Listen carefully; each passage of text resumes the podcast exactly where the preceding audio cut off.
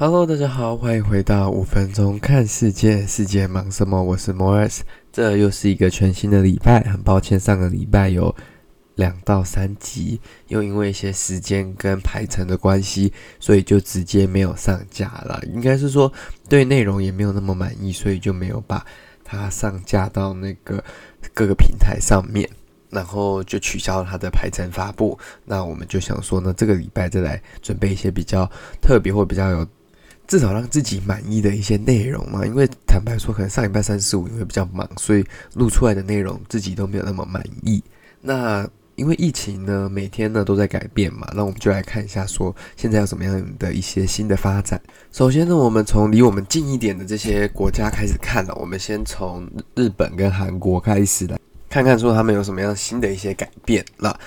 第一个呢，我们看到的是关于韩国的这个病例的 cases，那它的案件案例，或者是总共有几例确诊。了那今天呢，十二月二十六号，它的单日新增已经来到了一千一百三十二例，就是非常高的一个数字，是在这一个月当中是最高的一天。之前可能大概可能八九百，或者是有时候可能低一点到四五百，就是相对来说比较低了，没有这么高的 cases。那其实现在主要这么多的那个单日病例，大部分都来自一些比较群聚的场所，像是像监狱啊、安养院啊，或者是像一些宗教祭祀场所啊，这些地方呢。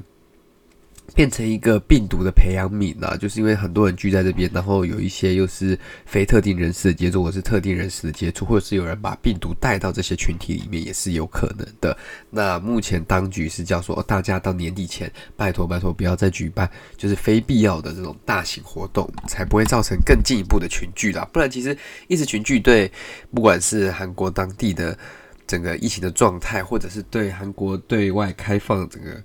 状态都会有蛮大的影响啦。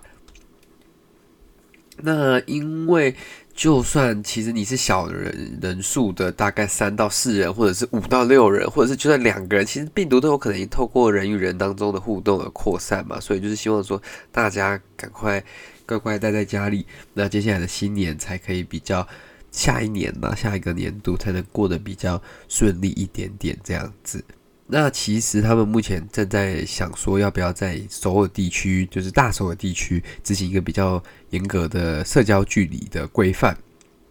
那这没有像封城那样，就是说大家都不能出门，还是怎么样？就是一定说你一定要保持什么样的距离，不然你可能会遭受开罚这样子。然后就是太近的商店，就是不能保持距离的商店，可能就会要关门，没办法营业，那就会。造成说整个经济上可能会有一些问题啦，那这个就是一个需要探讨的问题，就是说到底在这个地方要怎么驱使，还是要怎么去 subsidize，或者是要怎么去补助这些人，让他们不要受到这么大的影响。那第二个呢，我们就来看到关于日本的这个状况。今天呢，日本宣布说，他暂停所有全球其他旅客入境的申请，就是说从今天开始到明年的一月底。大部分的旅客都不能再申请入境了，就算你有拿着核酸检验的证明也没有办法。那主要这个其实就是因为他们在这几天呢，在日本的境内，他们采取到了很多来自于英国的那个变种病毒株所感染的。这个案例啦，那他决定就是说，这个东西可能有点传染力太强了，避免再造成更大的社区感染或者是群聚的效应，所以到明年一月底呢，之前都暂停说新的人士的入境申请，但是呢，特定国家的一些商务人士往来还是可以，就是以专案模式这样子处理的。那这个其实就会比较麻烦，因为。如果延续到明年一月，可能很多原本要去计划要去日本的人，可能他们的计划都会被改变。那还有一个就是说，今年原本应该发生的奥运，明年就是延迟到明年六七月。那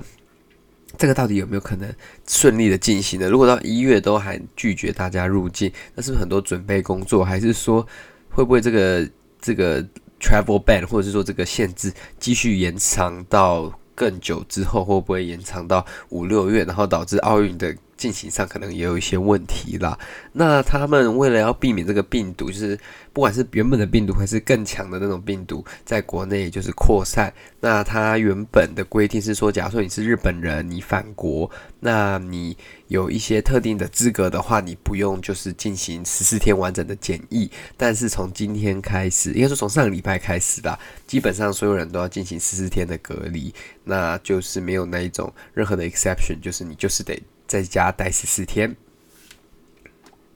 那这个目前这个变种的病毒株啊，其实已经在各个国家都有慢慢的发现，不管是原本传出来的英国啊、南非啊，或者是到远一点的澳洲啊，然后甚至日本都有发生，都有发现这种病毒株，所以代表说，哦，这个其实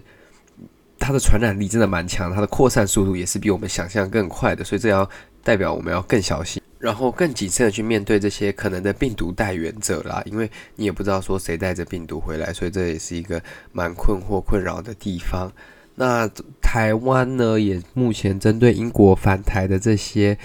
呃侨胞，或者是这些海外留学生，或者是台湾的这些商人，任何从英国回来的台湾人呢，目前都是要送集中检疫所的，因为他们不确定说这个。更强的这种病毒进化会不会导致说哦，原本的这些 measures 不够去